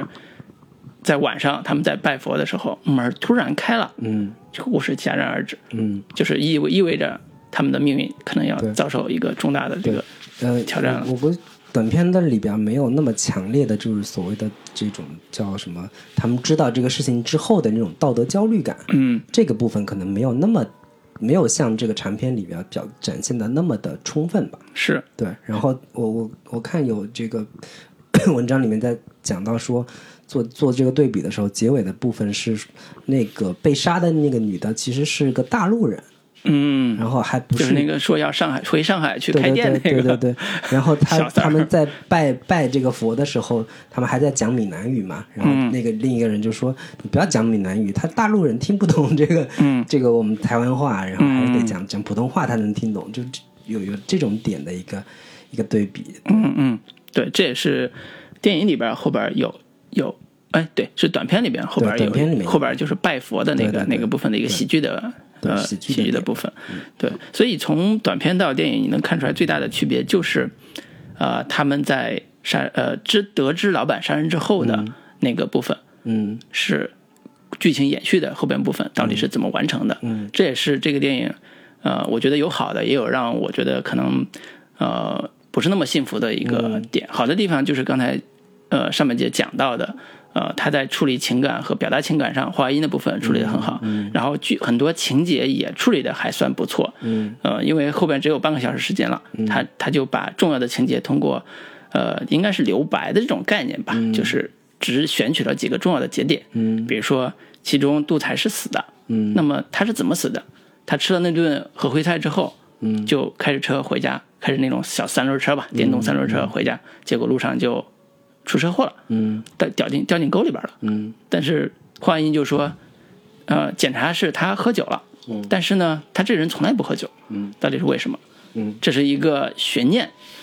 呃，导演暗示是说他有可能是被谋杀的，因为他不喝酒的人喝酒出事儿、是很有可能谋杀，但是也不一定，所以这也是一个模糊的一个人物命运的一个结尾。反正在我个人的观点来看，我是觉得这个导演暗示的已经很明显了。其实杜才就是被他们黄董以及所谓他背后的那个议议员那那些人嗯。一块儿给弄死的，嗯。并且弄死他这个事儿根本就对对于他们这些人来说根本就不是个事儿，嗯。就是随手就把你给碾死了，对。就是跟踩死一只蚂蚁一样的嗯。容易。我是觉得他在这个这个剧情上是呃表达的相对还是比较明确的一个点。嗯，就暗示的还是比较明确的。对对对嗯，对。第二个点是，呃，在情节上最后，呃，那个女女的，也就是那个所谓的上海的小三儿，嗯嗯，并没有死，在最后做法事的宏大的现场上，大家一起在念佛经的时候，突然大佛里边发出了轰鸣声，嗯，有人在敲门儿，敲 敲佛，敲佛，对，然后大家震惊了，嗯，佛敲佛声越来越大，那这个故事肯定就有下文了，但是没有讲下文是什么，对。只是说这故事肯定有后续，对，那后续的一个场景就迅速切到下一个场景，就是原来的那个雕塑厂破败了。嗯，那这是这是这个结尾，对。这是这个大佛和雕破败的雕塑厂这种嗯。是呃留白式的结尾也也完成了，只是说为什么一个女孩在一个女人吧，在大佛里边儿可能晕了有至少三四天以上，按照情节来讲都没死。嗯。按理说里边儿要么空气没了，要么就饿死了，反正也受过重伤。嗯，这个是我当时看完之后觉得稍微会有一点。稍微会有一点儿不太想明白，或者就不太理解的地方。嗯。我觉得这个有点故意为了主题的呈现而牺牲了故事的逻辑性或者情节的逻辑性的点。我对我看的时候也会有有这样的一个感觉，就是这女的怎么死来死去死不了？就刚前面已经有一段说那个黄东把她给拖出来，嗯然后他又对对对对，他又活过来了，然后黄东又补了一下，把他给弄死了，再再这个扔到大佛里边去，怎么怎么过几天怎么又火过来了？对生命力有一点顽过了强。好几天，而且是对嗯对对，所以这这这个还是嗯但这个我觉得也还好，倒倒没有、没有那么强烈的这个违和感。嗯他可能只是为了给这个片子最后还是带来一些呃因果轮回的这个光明面的东西吧。嗯，对，至少是在主题呈现上是，我觉得是。呃，完美的主题呈现是完美的，就是在符号大佛这个符号运用上，已经基本上没有什么瑕疵可挑了。嗯，只是说在情节逻辑上来讲，会有一点小的存疑。嗯因为它的时间概念没有那么的清晰，所以只能说，哎呀，有可能他时间很短，所以他没死。嗯对，所以这是一个故事的结尾处留下的一个小的疑点。嗯嗯嗯。那林老师，你还有什么觉得这个片片子需要讨论的？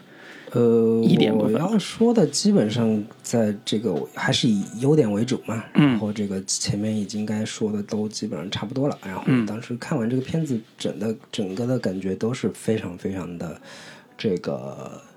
舒服的，嗯然后也是非常震撼的，然后也是非常推荐大家好好去欣赏一下这部我今年看过最好的华语片嗯，的这个电影《大佛普拉斯》。对对尤其是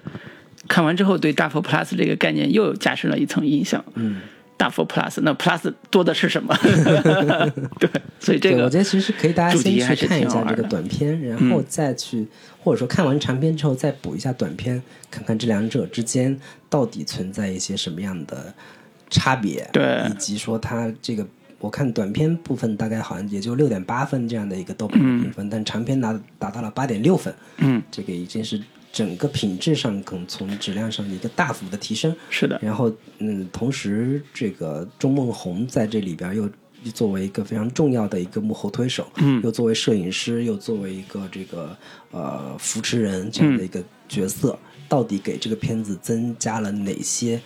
非常加分的，然后让整个片子脱胎换骨的这样的一个元素在，嗯。以及说钟梦红到底在在其中扮演了一个什么样的角色，嗯他的摄影的这个成分到底给他增加了多少这个优，就是提升影片品质的一个东西。嗯因为我我我看下来，就是呃，我觉得这整个片子的摄影还是做得非常不错的。是就是我能看到之前很多中梦红电影的一些影子，嗯包括像上一部那个呃《一路顺风》，嗯我看完之后，它里面有大量的这个展现台湾呃南部乡下的一些空镜头，嗯。大量的这种水田，嗯。然后这个整个的一个大空镜，然后从空中俯拍，讲就是拍摄台湾的这种南部乡村的这种场景，嗯。非常的有这种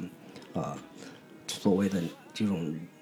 嗯有点热带乡乡村的那种感觉，然后大量的水天嗯就很空日式的这种感觉。对对，有点日式的那种感觉，就抒情的那种意味非常强。是。我觉得是给这个片子的在气质上也是有很大的一个提升的。是。对对对，说到气质上提升，不得不提钟梦红另外一个御用的演员对。代理人，对。他几乎所有片子都是代理人对，当演之。前呃停车呀，对，然后第四张画呀，是。然后这个呃那个那个那个呃一路顺风里边也有，嗯，对对，不管是主角还是配角，戴立忍都是他的御用御用男演员。对，戴立忍在这部电影里边也，我个人觉得也是有呃比较好的这种表现力，就是除了车震这种。尺度很大的戏之外，嗯他在自己的造型上也有突破。对对对，他饰演了一个这个秃顶发际线非常高的一个黄老板，秃秃顶，秃顶了。然后这个秃顶其实表面上看是一个身体的一个变化，或者叫呃就是中年的病态的这种变化，但是他在情节上又有很强的呃表现性，就是秃顶和不秃顶这个信息对于这两个呃菜谱和呃杜才这两个人来讲是一个致命信息。嗯他如果知道秃顶了，那他就知道了谋杀的现场、谋杀的事件；如果不知道就不知道。所以这种又是，呃，黄老板跟他的门卫蔡普两人在对话的时候，一个让人觉得焦虑和焦灼的一个呃现场。嗯就是这也是他情节我觉得写的非常不错的一个地方。嗯是。嗯，那关于这个片子，我们就暂时聊到这里。好的。然后感觉继续说下去还能说好多呢。你还想再说吗？没有没有没有，开玩笑开玩笑。然后这个我们嗯我们最近就是除了这个大佛普拉斯之外，有一个另外一个这个当下还比较热的话题，嗯其实可以跟大家来聊一下，其实跟这个大佛普拉斯也有一定的关联性。是的，嗯然后我最近也是看了这个有一个日本纪录片，嗯叫《三和人才市场》。对，对，然后是日本 N- AHK 对的 NHK 做的一个纪录片，嗯。然后这个老老卢也是最近看了一些相关的这个呃非虚构写作的一些是的。这个关于所谓三河大神这样的一些呃话题的嗯一个报道。对。然后我们最近也是对于这个话题是非常感兴趣。嗯。然后那个大佛普拉斯讲的也是台湾所谓的社会底层、社会边缘人士的他们的一个生存处境。嗯那我们看一看这个我们大陆的所谓的这这个所谓的社会边缘人，他们的一个生活生存处境到底是什么样子的？然后这个“三河大神”这个词，现在最近越来越成为一个热门话题。对我觉得其实也是可以来跟这个影片来结合着来聊一聊。对，嗯。对，老卢你这边，对我简单介绍一下 三河这个大神所谓概念的背景。嗯就是三河其实是广州的一个非常，呃，一个应该说是城中村的概念的一个地方。嗯它汇集了好多来打工的外地的这种农民工。嗯那么，呃，它跟其他的农民工这种所谓打工市场不太一样的地方，就是它是一个以日薪为为单位来结算的一个农民工市场。然后这里边的人都是属于非常底层的，以不工作为乐趣的一帮人。对，其实三和 三和大神这个词是讲的说那一群每天就是以日薪结嗯，呃结算的，一天可能赚个一百一百块钱左右的这样的一个就工资，不到一百块就够吃顿饭的钱。对。嗯。然后，但是三河人才市场确实是一个正经的这个人力交流交流中心，他们是、嗯。呃以介绍各种这个给什么华为啊、给腾讯啊、给各种的、这个富士康。富士康啊、嗯。这些正经就是公司来做这个人才或者说人力这个介绍的这样的一个一个一个机构吧。嗯，然后只是围绕着这个三和人力市场，有那么一群三和大神，对。他们每天不愿意工作，对。然后就是每天赚一天钱，休息三天，然后实在是没钱了之后，再去啊、工作个一天，是。一天两天的，然后再去每天就只在网吧里混着，然后这个吃最便宜的这个食物，对，一天十块嗯。钱够活一天了就行了。对他们，我看那个纪录片在讲，那个纪录片很很好玩，是那个主讲人，那个声音是远藤宪一老师，就是这个呃冥王啊，日剧很多这个这个金牌配角嘛，嗯，然后这个一一张这个苦瓜脸的一一副苦相的这个这个这个远藤宪一老师作为一个解呃解说，对，然后再讲他们的一个生存现状，然后我觉得也挺有这个现实意义的，对，而且为什么我在想一个第一个问题，就是为什么大家在网络上最近一段时间，包括我喜欢看的呃非虚构写作的这个作者叫杜强的人，他之前写过太太平洋大劫杀，嗯。这个这个作者在一七年也专门去卧底了一段时间，去写了这篇，就是最近刚发出来这篇，呃，讲三河大神的一系列的报道，主要就讲这帮废人们的人生到底是怎么过的啊，就是讲这个报道，就是最近在网络上也慢慢形成一个讨论的氛围，就是大家在关注这批人。我在想的第一个问题就是。为什么会有这么多人去关注这样一个群体？它代到到底代表一个什么样的一个意味？嗯呃，这帮群体到底代表一个什么样的一个人群？因为社会底层人哪个时代都有，对。呃，纽约有流浪汉。对啊，东京也有有流流浪汉，对，包括这个嫌疑人嫌疑人 对。被被杀掉，然后也完全没有人知道的这样一批流浪汉的这种群体。对，也有流浪汉。我们北京也有北漂，北漂，所谓以前就是 A H K 也拍过像蚁族呀，对，然后上海那些就是就这种这种就是非常底层的这种这种人物。就是为什么三河反而会形成大神这个概念？因为其他的人最多就是。流浪的人啊，或者是要飘啊什么之类的，那为什么会有大神这个概念？因为大神这个词，它的表表象是正面的，嗯就证明他很牛逼，嗯很厉害，所以才叫大神。为什么会有三和大神这个概念出来？我觉得这这里边不乏有调侃和欣赏两重意味。我不太清楚说你是怎么看这个点的？我个人其实觉得调侃的意味更多一些，嗯大神这种更多的像是一种呃，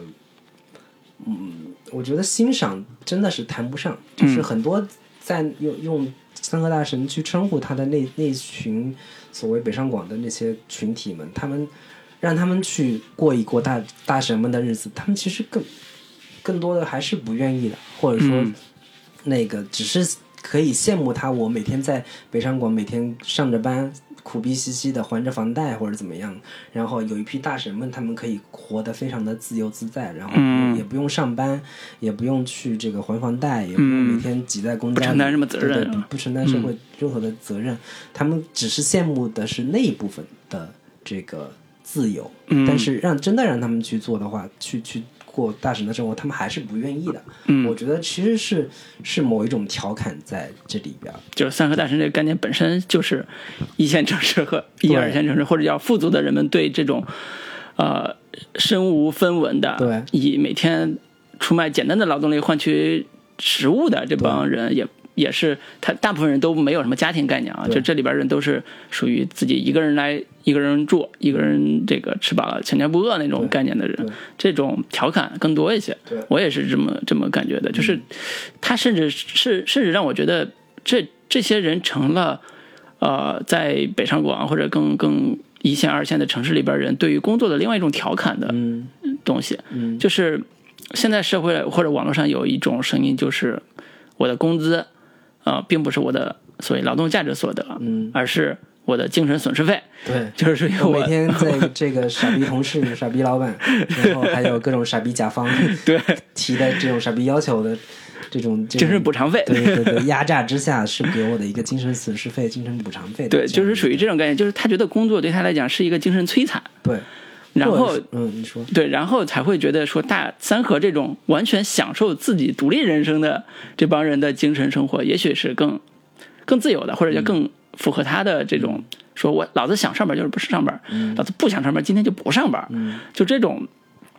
人生会是他们一种虚拟想象想象中的一种、一种人生状态。对，啊。但实际上，但是实际上，最近这些报道和新闻出来之后，我觉得如果有看到的话，也也会，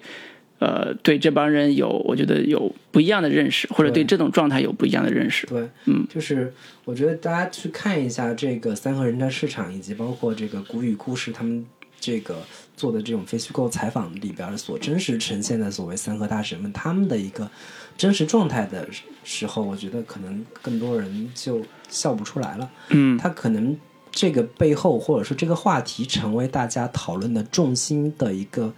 核心的原因是，随着中国的这种改革开放这个进程到了现在，呃，年轻人们已经越来越找不到人生的方向，或者说已经找不到一个上升的通道了。就是传统，我们以前也看过各种展现底层人士的一些影片，包括贾樟柯的那些电影，嗯或者说很多以前的这些片子，嗯都在呈现这样的一个群体。但是，呃，社会发展至今天这样的一个群体，跟以前的一个很大的不同，就在于说，以前这些底层群体，包括贾樟柯那个小五里边，他作为一个小偷，嗯他也还是渴望有爱情，嗯渴望我这个别人认同我，别人尊重我。然后我以前跟我一块干小偷的那个哥们儿，他不认不认他要结婚，同我，结婚我我得送礼啊！对对对，啊，他不收我礼，我就很受伤。对对对，我嗯觉得他这些都是还是要尊严，还是要要爱情，要要这个人群的一个认可的。但是到了现在，三和大神们已经把这些东西彻底给抛下了，然后我们传统所尊崇的那些奋斗啊，或者说努力向上的那些正面价值，到了现在三和大神们来说，已经是没有太大的意义和价值了。或者说之前的大部分的这种呃呃叫什么边缘人，都是处在正常人的环境之下，嗯所以他是边缘人的这个概念，个人的悲剧，对是他的个体的命运的悲剧。对但是三和很多人就在讲说，那个你过成这样，就是因为你不努力，你对就是穷就是因为你不努力。对这个这个点，其实一直在知乎上边啊，嗯也形成了很多的这种讨论。但是放在今天三和大神这样的一个。一个群体出现，其实是对这样的一些人的一个打脸。就是是很多时候不是说我不努力，是而是说我努力了也没有什么太大的意义，那我就嗯有、就这么着吧，我就随波逐流吧。对，尤其三和人才市场，包括三和大神这个概念，形成了一一个特别大的一个呃特点，就是它是成为一个呃边缘人混集的一个地方。就是之前是边缘人在正常人群里边受到排挤，嗯那么好，这个排挤的人去哪儿了？嗯都汇集到三和人才市场这个群体里边。那么这个群体慢慢会形成一个我认为叫精神共同体的东西，就是它是精神高度统一，就是大家都不上班，我都不愿意过那种每天拼死拼活的生活，然后过一些我自己认为最开心呃或者或者叫最适合我的生活，那就是懒和混吃等死，过一天算一天。表面上看，我觉得大部分人看第一眼都是这样的，就是混吃等死的废柴们，嗯，呃，边缘人们是如何如何过这过这一辈子的，就是在三河这个人才市场所呈现出来的第一层特质。那么第二层特质里边，其实有更深的这种社会话题的或者叫社会问题的部分，其实就是这帮人除了那些因为赌债、因为犯罪、因为某些社会命运、因为自己的命运的部分被排挤出正常人之外，嗯，还有一波人是留守儿童，慢慢长大的这波留守儿童，就是他们成长为少年之后，开始成为劳动力之后，他们来到广州打工，来到三河人才市场，慢慢的也成为这波三河大神里边这个生活方式的一群一群人员，因为他们的精神气质和自己的所谓的边缘边缘属性，跟这个团体是非常契合的。对，就是所谓的留守儿童问题，早年间一直被提出来，嗯。但是可能大众来说并没有那么切身的一个感受，留守儿童到底会会变成什么样子。但是就是山河大神们已经是非常明显的摆在了大家面前，就是呃，在他们的父辈上一辈，他们还是有有着说我要改变命运，我要去这个努力赚钱，回家我盖个大房子，怎么样让改善这个家里人的生活。但是到了这一代九零后、零零后，他们成为农民工的时候，他们所面临的时代跟他们父母父辈那个是完全不一样的。对，他们能接受到接触到大量的互联网信息，他们能知道有钱人们他们是过着一个什么样的生活，嗯。然后他们所接触到的呃东西也都是跟大家玩着一样的王者荣耀，嗯。跟大家看接收着一样的互联网信息，在这个时候，跟他们父母被那个不一样的那个那个那个感觉，就真的就显现出来了。就是我能切切实实的感受到身边那些有钱的、命好的人，他们是过着一个什么样的日子，对，彻底的都是完全的摆在我面前。那我每天拼死拼活去，我再怎么着，我也不可能去过那样的生活。嗯，他们每天这个随随手吃一顿饭，就是我一个月的生活这个生活费。是，那我干嘛要去去去这么就人生没有奔头对没有没有任何意义。对那我我稍微再吃好一点，我稍微再住好一点，有什么意义呢？嗯，我还不如就是彻底放弃希望，放弃任何的人生追求，放弃所有的人生目标，甚至放弃自己的这个社会人的身份。就是他们有这个三和大神们有一个明明显的特点，就是他们经常会把自己的身份证给卖掉，所以他们是没有身份证的。对我看那个纪录片里面讲到，其中有一个哥们儿就讲说，我这个身份证我名下有一千五百万的资产，因为他把身份证卖出去了嘛。我名下有一千五百万的资产，三个公司，但是我就找不到他们。我哪天找到他们了，一人给他们讹几万块钱，怎么怎么样？对，那这部分留守儿童的那个设定，其实会，呃，让至少我在看戏目的时候会感到非常唏嘘。嗯，呃，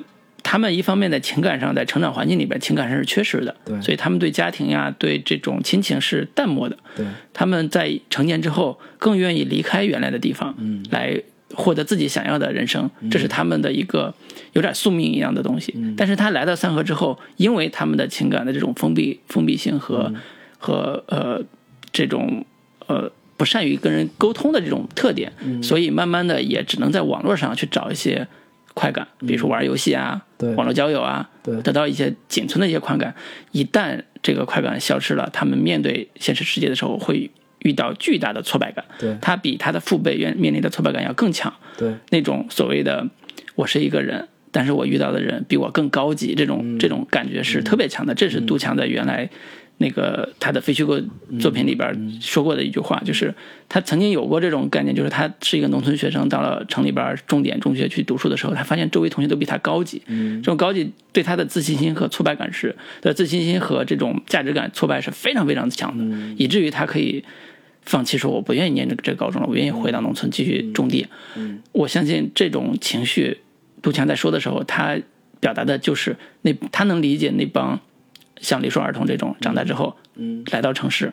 面临的情感困惑或者是情绪上的处境是一模一样的。对，这也是他们会一直聚集在这个三河人才市场周围的一个很重要的原因，就是在那里都是绝大多数人都是跟他们非常相似的这种生活生存状态的那样一群人，在那里我看不到一个所谓的更高级的，或者说更从主流社会当中来的人，所以是他们在聚集聚集在一起会觉得非常有安全感。对，然后我看那个纪录片里边，我觉得他是把这个三河大神们这个做了几个分类，嗯就是他是找了几组不同的人来进行这个访谈，然后有一个就是说我每天就是打打零工，然后跟周围的人基本上没有什么交流。然后嗯骗自己的母母亲说自己在哪个工厂里上班，但其实根本没有。然后这个也基本上不不怎么交际。然后其中有三个人是混混成一个小团体，然后每个人都是这个每天吃吃吃喝喝，然后有工作的时候再出去工作一下。然后还有一个哥们儿是一个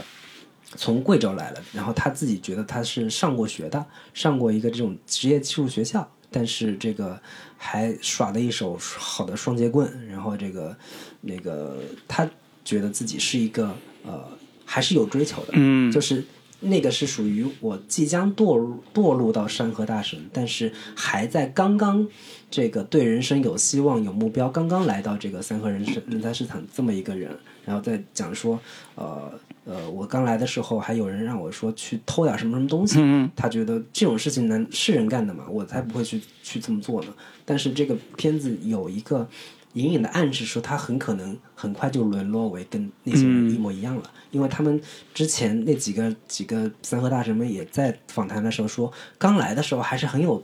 很有追求的，还是有一些干劲的，想要去改善改善一下自己的生活，但是干着干着就觉得人生根本没有什么意义，那我就对就过一天算一天得了。对。然后分了这么几个群体，然后还有一个是家里已经有孩子了，他觉得这个我跟那些大神们是不一样的，我还是要努力的去工作赚钱，把钱寄回家给自己的孩子，嗯，这样的一个一个一一一个人。但是从那个人的口中也是说，我们这种人真的就是人下人，就跟古代的奴隶没有什么区别。他是说了这么一句话，然后还有一个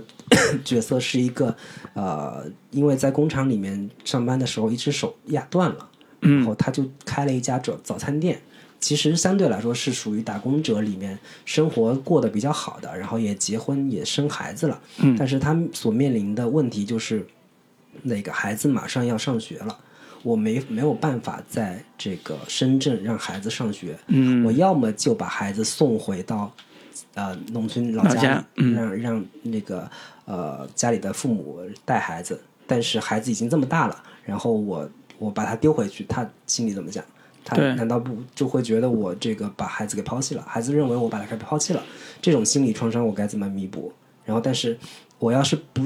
不上那些大学，就是幼儿园的话，我就得把他送到这种私立幼儿园，一年好几万，我又付不起，那我该怎么办？对对，就这种种的很多从很多层面的这个人共同组成了这个呃三河大神们的不同的一个侧面。对是这个纪录片还是挺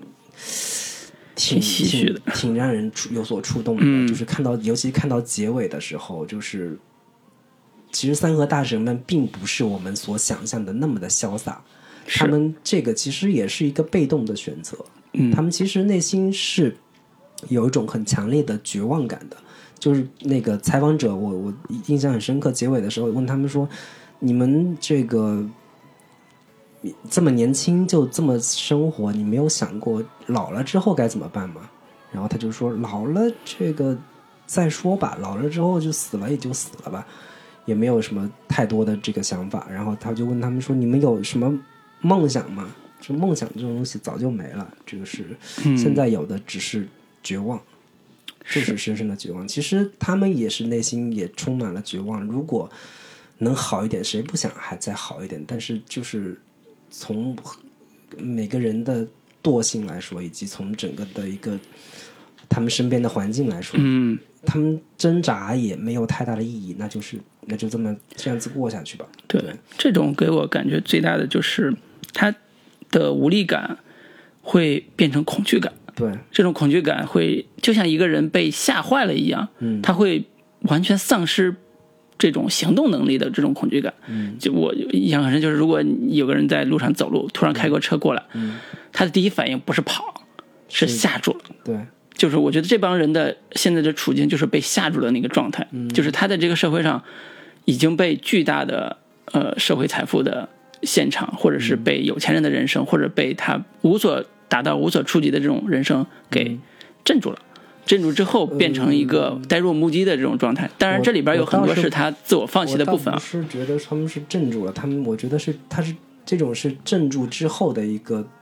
呃结果。对，就是一个慢慢的就是王小波所说的这个被受锤了的那个过程，就锤的完全已经是嗯就是自我放弃了嘛对，就是先镇住，再放弃。对，就是我我我本来是如果好好干活，也许还有有一些饭，有一些好一点的嗯生活的，但是他们宁愿过更差的生活，只为让自己心里边更开心一点，嗯更舒服一点。对所以这就是他们的人生。对，就是他们这样的一个生生活状态，他们可能也想过说，那我有没有可能以后有个自己的家？嗯我这样子的人有没有可能有老婆？嗯有没有可能有女朋友愿意跟我，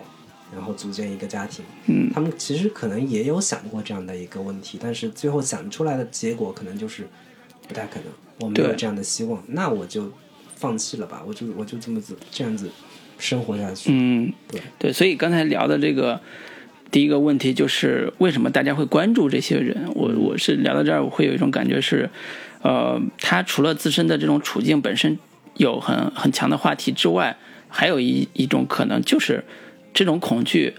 也来自于一一线城市北上广的这种人。的中产阶级，中产的焦虑的这一部分，就是大家都害怕被社会甩出去，嗯。甩成边缘人，嗯。啊，甚至最近朋友圈还有一些好玩的段子，就是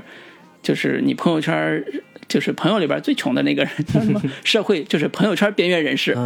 你成为朋友圈里边最穷的那个人，就是朋友圈边缘人士，就这种恐惧感无时不无刻不在刺激着人们的神经，嗯。不在刺激着我们就是正常生活的人们，都害怕有一天遭遇某些不幸的事件或者社会不公的东西，嗯。成为那样一个边缘人。这种命运的东西，简单看是个人的因素，嗯。但是是不是后边还有社会的因素？是不是还有一些呃更强大的力量能左右左右你的人生？这都不好说。但我就是在我看来，这个关于三和大神的这个讨论，有一部分是属于这个怎么说，左派知识分子的一个悲悯，嗯就是他们想要去呃关注现实，想要去推动一个更。就让大家更多的能关注到这样的一个社会社会群体的存在，嗯。但是另一部分我觉得也有可能是所谓的中产阶级的焦虑，在这些人身上有一个转嫁，嗯。就是，呃，我每天虽然这个上班下班这么辛苦，然后这个怎么这个还着房贷，然后嗯。家有老下下上有老下有小，但是对比起来，三和大神们他们这样的一个生活，我好像也还是挺幸福的了吧？嗯我至少不用像他们那样这么这样子的。彻底的绝望的一个生活，尽管我也这个羡慕他们不用每天上班下班，不用这个受到各种社会规范的约束，嗯但是我还是不愿意成为那样子的人。就是我觉得，就是这这个话题成为一个热热点话题，有可能也是这样的一种心态的一个展现，就是在他们身上找到了安全感，找到了一个对比的一个对象。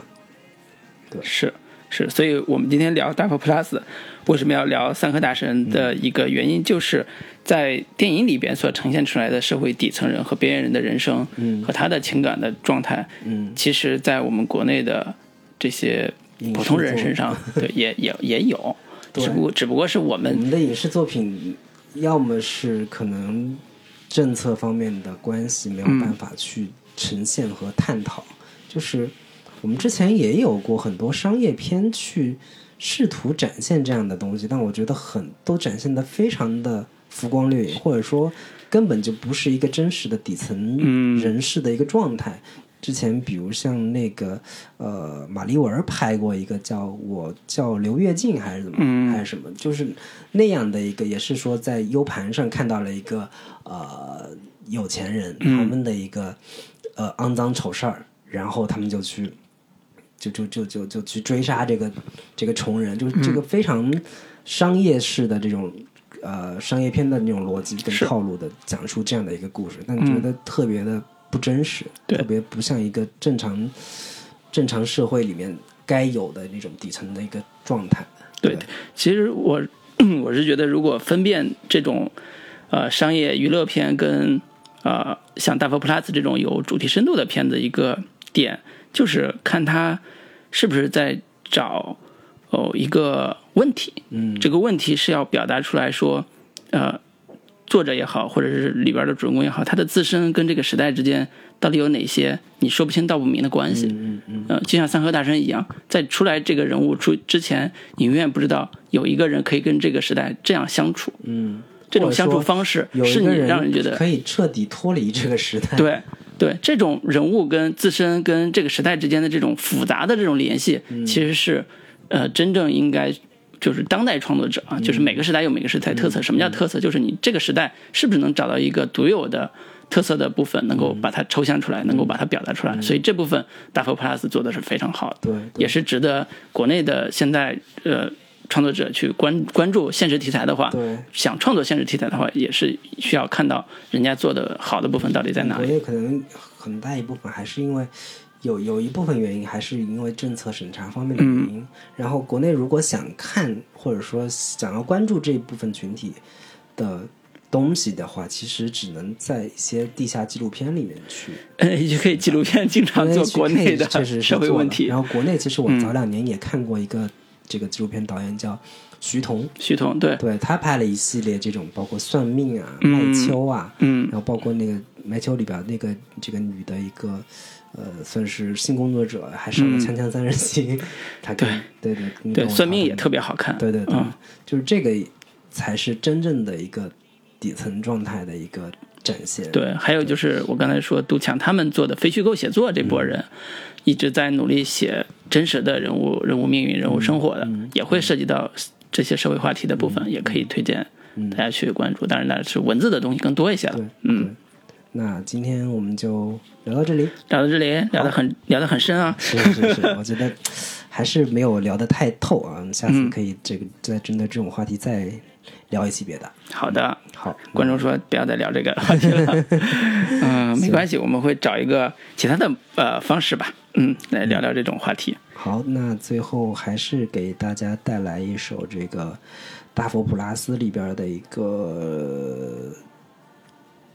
嗯片尾曲吧，叫《有无》，也是来自于林声祥的这个作曲。好的，那大叔再见，再见，拜拜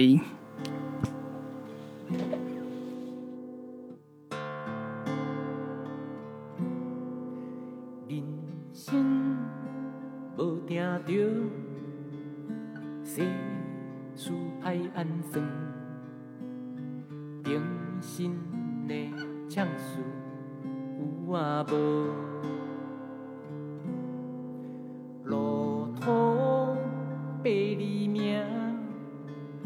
虽人好也散，到力的目睭有啊无？有地有天有星有日月有破厝有田路。